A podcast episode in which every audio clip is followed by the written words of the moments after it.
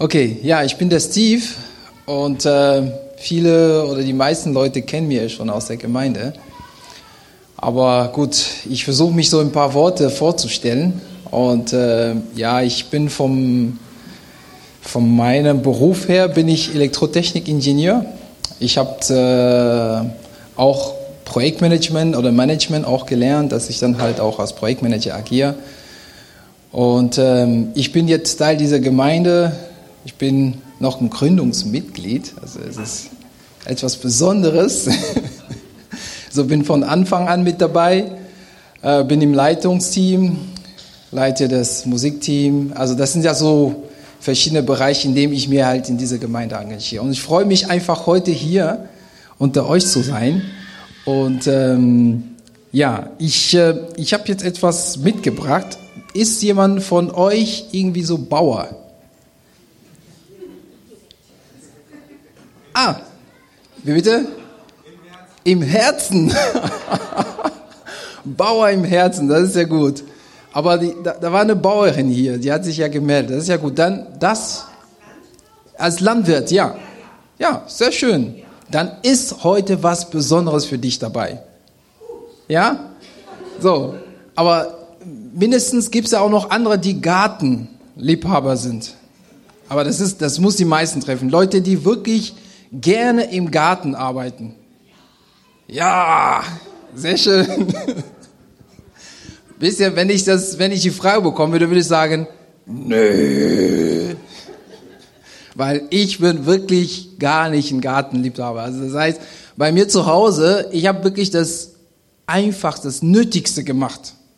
Also Rasen, links eine Schaukel, rechts ein Trampolin und damit es mir nicht so peinlich wird, ganz hinten vier Bäume, kleine Bäumchen, mehr nicht. Und meine Nachbarn, die gucken immer rüber und fragen, ja Steve, was ist denn los mit deinem Garten? Machst du was oder nicht? Und ja, die haben ja so viele Blumen und ja, und im Frühling wird das froh und farblich. Bei mir ist es grün. Einfach grün. Wenn überhaupt, ne? Und dann hatte ich versucht, dann zwei, hatte ich gesagt, okay, ich muss mich verbessern. Dann habe ich versucht, zwei Bäumchen dazu zu, zu, zu pflanzen. Die sind vertrocknet. Dann habe ich gesagt, das gibt's doch gar nicht. Ich muss es nochmal machen. Dann kaufe ich nochmal zwei Bäume. Dann sage ich, okay, die bringen Früchte sogar, ja. Und dann pflanze ich die in diese Ecke. Nach wie viel Zeit war das? Wieder vertrocknet. Ich sage, das gibt's nicht. Also nicht mein Ding. Also ich bin nicht wirklich der, der, der Gartenliebhaber. Aber ich bringe euch eine Geschichte, der von Gartenliebhaber, wenn ein Gartenliebhaber wird, wird diese Geschichte verstehen.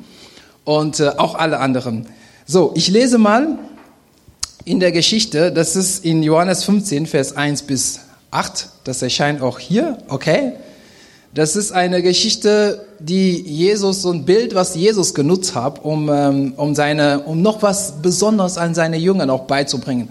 Man muss verstehen, der befindet sich gerade ähm, vor seiner Kreuzigung und äh, der hat sich mit seinen Jüngern nochmal zurückgezogen und versucht oder nicht und nicht versucht, gibt denen nochmal alles, was denen so, was ihm so wichtig ist, damit sie dann einfach, wenn er nicht mehr da ist, dass sie klarkommen. Das passiert in Johannes 13, 14, 15 und 16.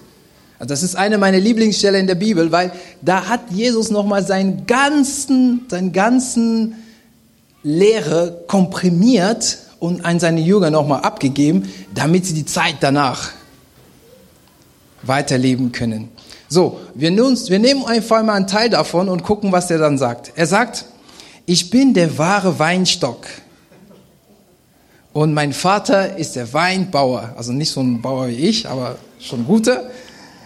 Jede Rebe an mir, die nicht Frucht trägt, schneidet er ab eine Rebe aber, die Frucht trägt, schneidet er zurück, so reinigt er sie, damit sie noch mehr Frucht hervorbringt.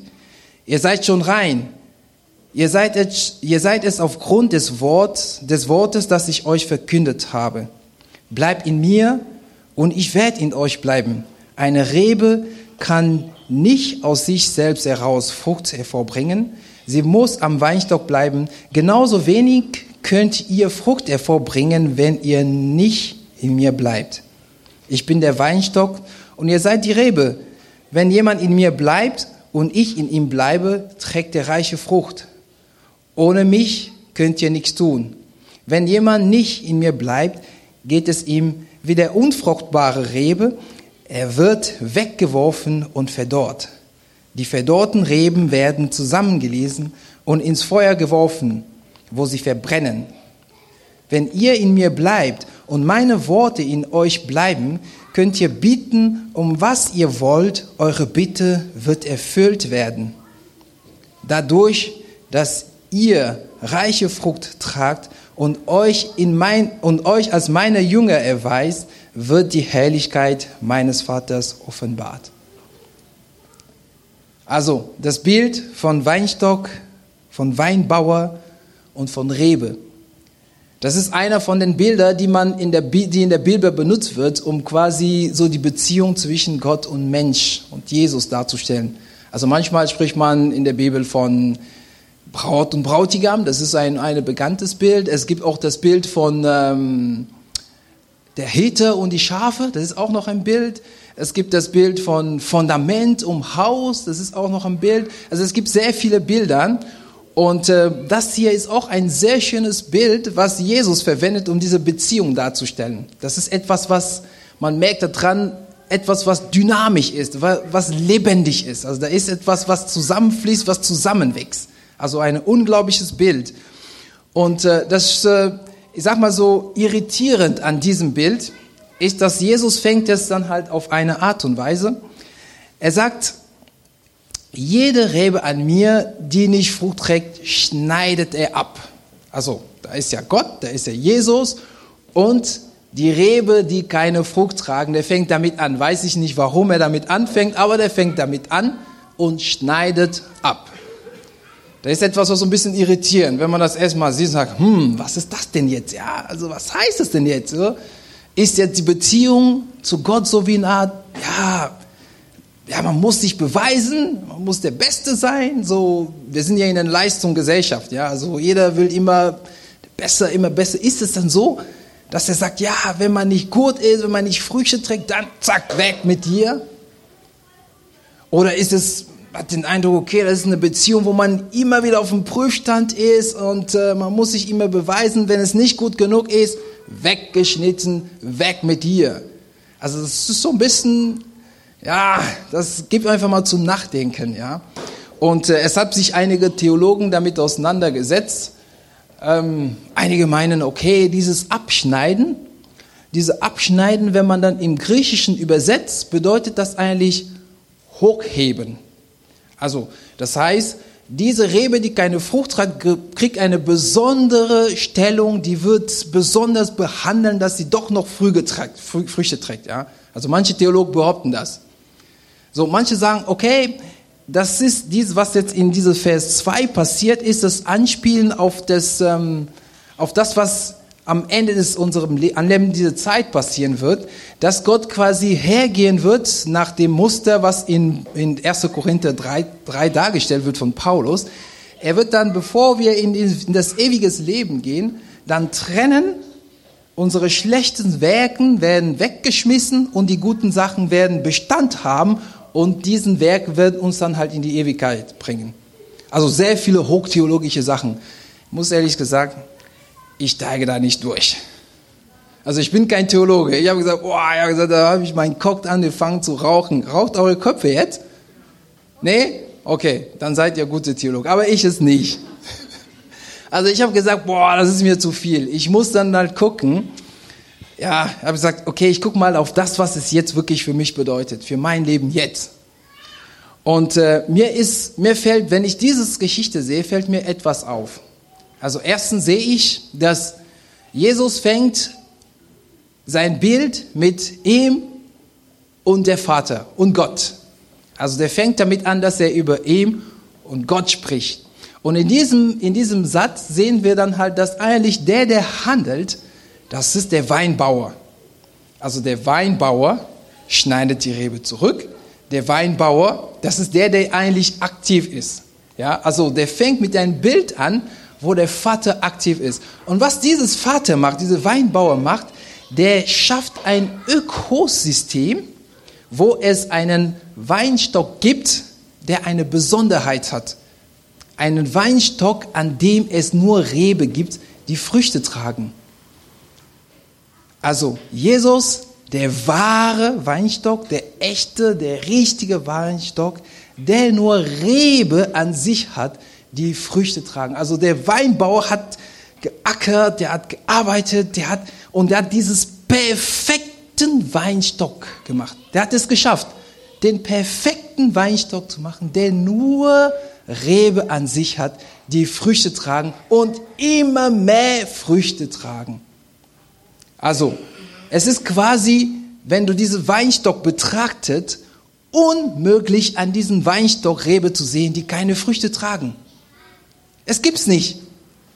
Also der wahre Weinstock als Jesus ist ein Weinstock, an dem es keine Rebe gibt, die keine Früchte tragen. Es gibt's einfach nicht. Und das hat einfach der Vater geschaffen. Also es ist einfach nicht möglich, mit Jesus unterwegs zu sein, mit Jesus, an Jesus dran zu sein und keine Früchte zu tragen. Gibt's nicht. Entweder ist man nicht mit ihm oder man ist mit ihm und man trägt Früchte und immer mehr Früchte. Also es gibt nichts, an Jesus zu sein und keine Früchte tragen. Das ist das Ökosystem, was der Vater geschaffen hat. Und wir dürfen und wir sind als Rebe Teil dieses Ökosystems. Das ist, was mir als Erste da aufhält. Und dann gucke ich dann weiter. Ich sage, ja, das ist sehr schön. Also der Vater tut es, ich bin dabei, ich darf und ich werde Früchte in mein Leben tragen.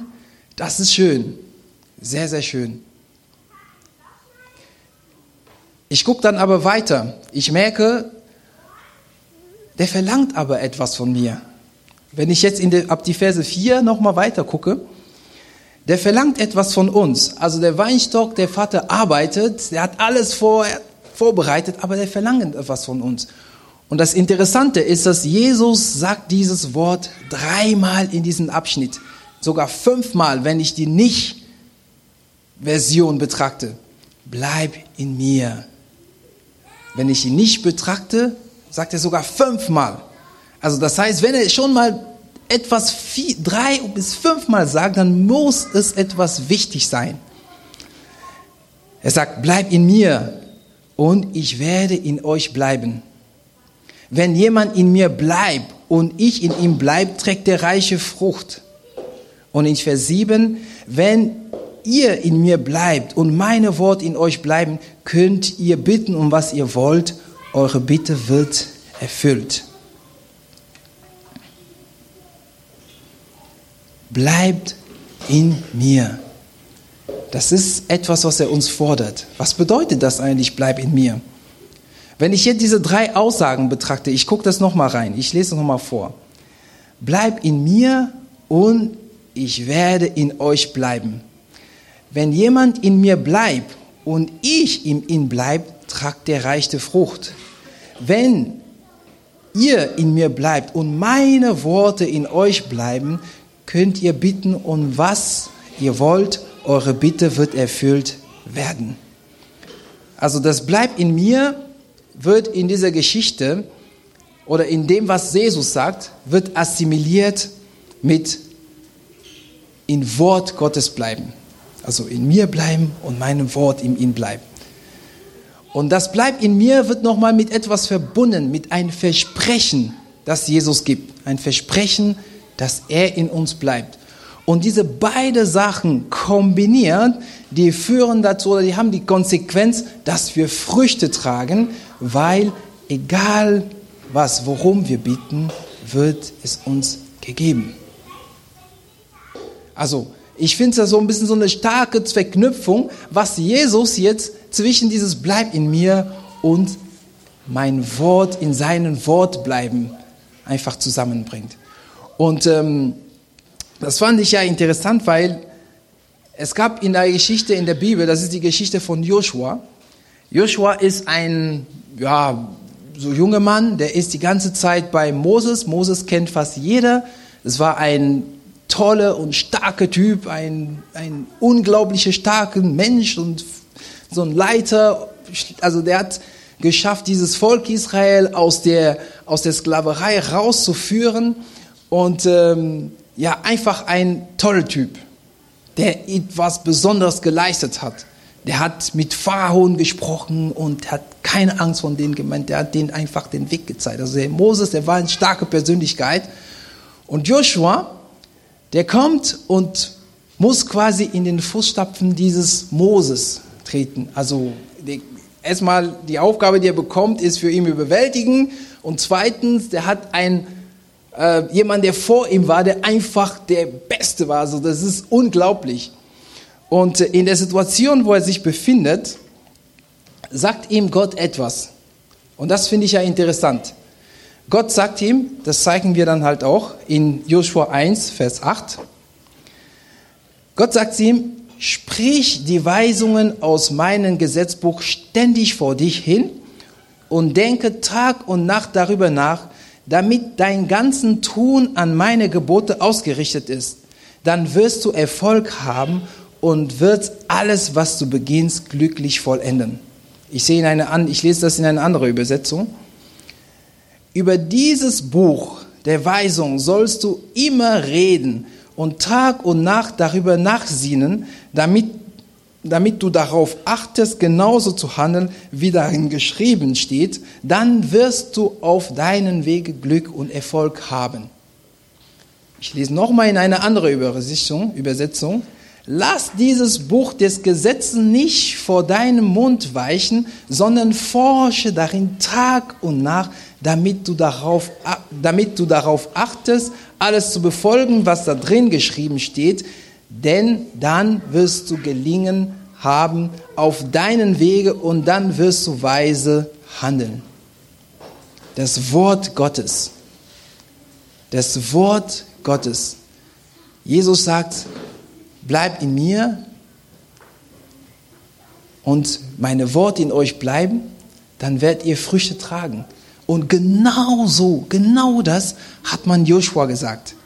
Das Wort Gottes hören, lesen, darüber sprechen, da drin bleiben und sich damit beschäftigen. Dadurch passiert die Veränderung von unserem Denken, von unserem Charakter, von unserem Handeln, dass wir so werden wie Jesus, wie Gott uns dann quasi vorgesehen hat.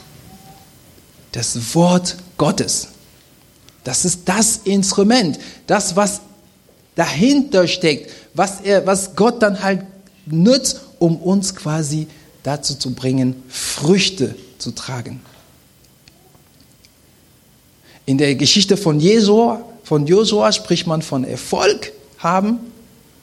Jesus hat das dann halt ausgedrückt mit Früchte tragen.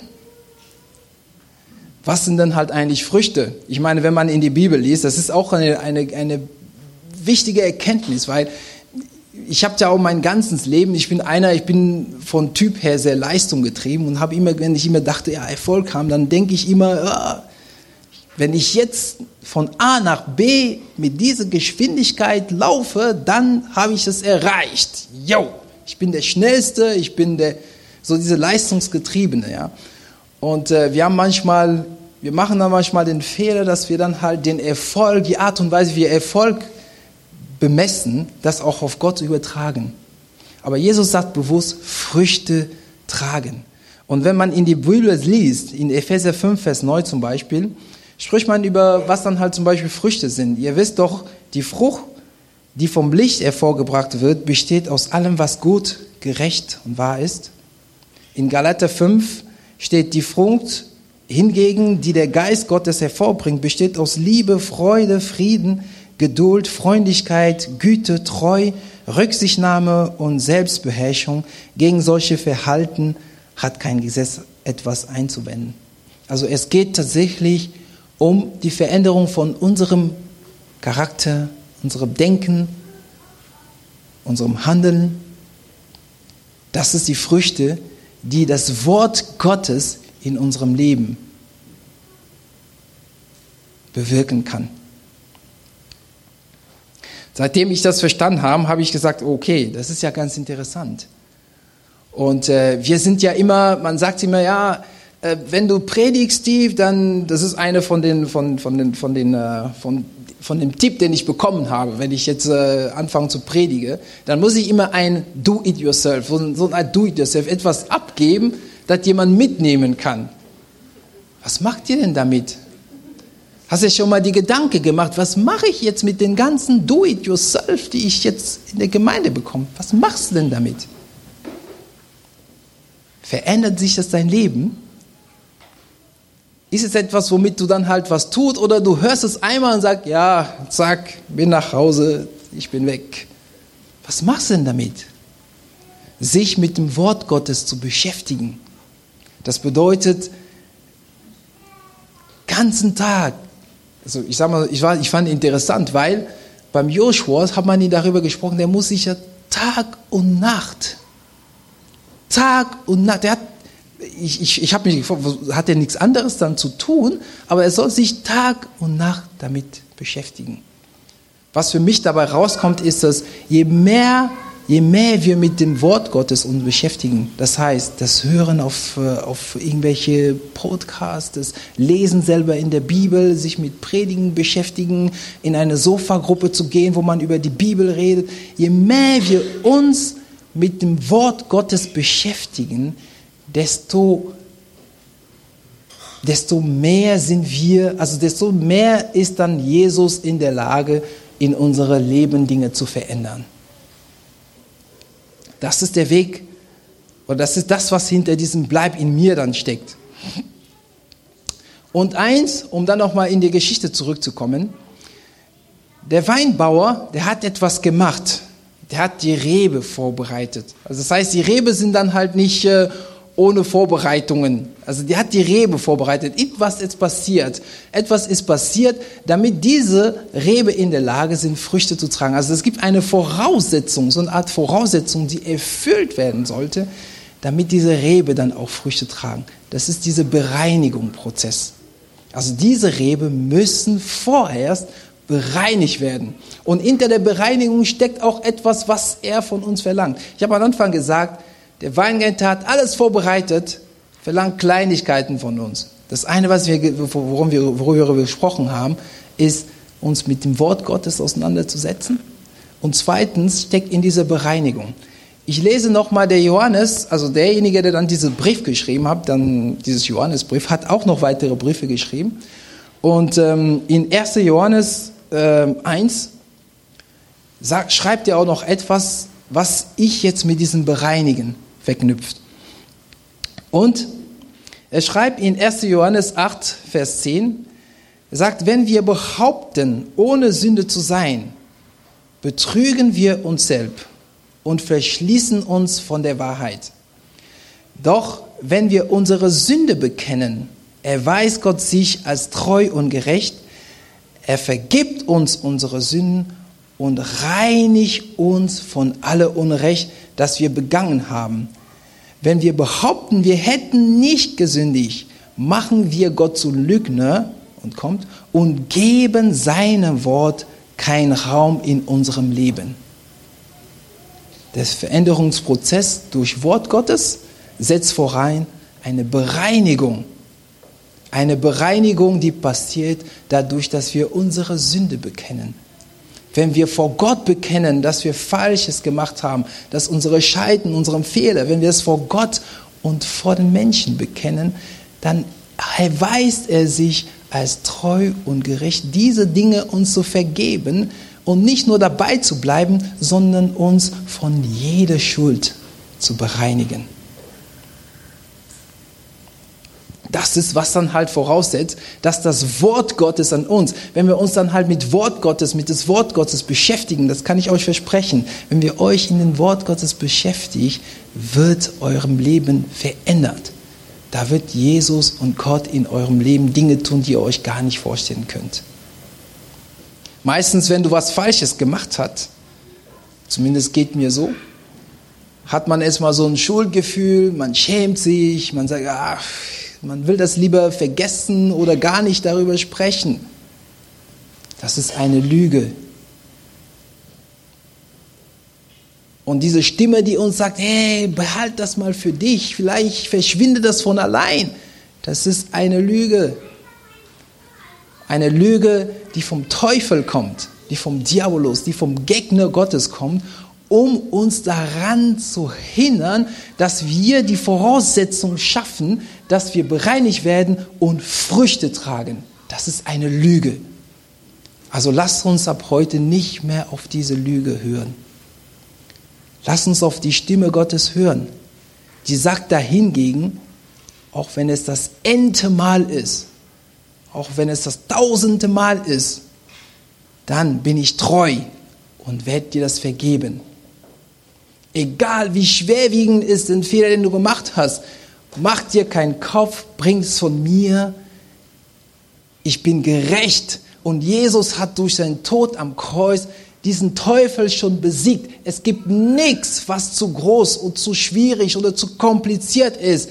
Ich habe für Gerechtigkeit gesorgt. Also lass uns auf diese Stimme nicht mehr hören, der sagt, ich verstecke das, sondern wir bringen das vor Gott und er wird uns bereinigt von diesem Fehler. Auch wenn es dann halt einmal mehr ist oder ein wiederholtes Mal ist. Wir bringen das von ihm, weil dieser Prozess der Bereinigung wird angestoßen dadurch, dass wir unsere Sünde bekennen. Und dann sind wir bereinigt. Und das Zweite ist, lass uns uns mit dem Wort Gottes beschäftigen. Da möchte ich heute, heute darauf nochmal ermutigen, damit dann halt die Veränderung Gottes in unserem Leben kommt, dass wir Früchte tragen. Also, ich möchte dir heute eine Frage stellen und dabei auch meine, die Musiker nach vorne bieten. Bist du bereit? Bist du bereit, heute dich auf Jesus voll und ganz einzulassen? Ich gebe dir keinen Do-it-yourself-Tipp, aber ich stelle dir eine Frage. Bist du bereit, dich auf Jesus voll und ganz einzulassen? Keine halbe Sache mehr.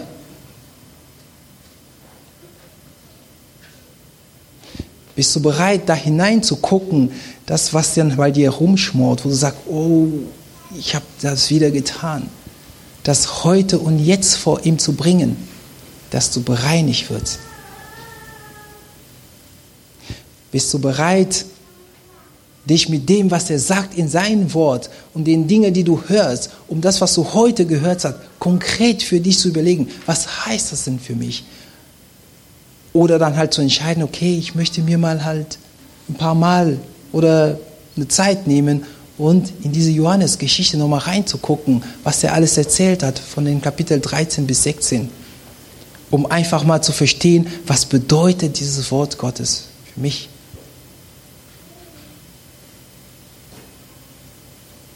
Wir werden gleich noch eine Zeit der Stille haben. Ich, äh, es wird ein, zwei Minuten sein. Und äh, wo du da einfach die Gelegenheit haben willst, stell dir mal vor, Jesus steht heute vor dir und stellt dir die Frage, bist du bereit, dich auf mich einzulassen? Und ähm, wir werden dann halt ein, zwei Minuten, da klingt dann halt schon mal das Klavier und die Musik im Hintergrund. Eine Zeit, wo du dann halt einfach mit diesem Gott, mit diesem Jesus, der heute vor dir steht, ein paar Worte sprechen kann und ihm was sagen.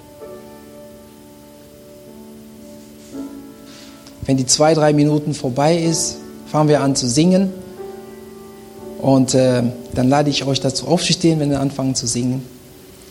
Und können wir auch innerhalb des Musik auch das noch hinauszubringen, was uns am Herzen liegt.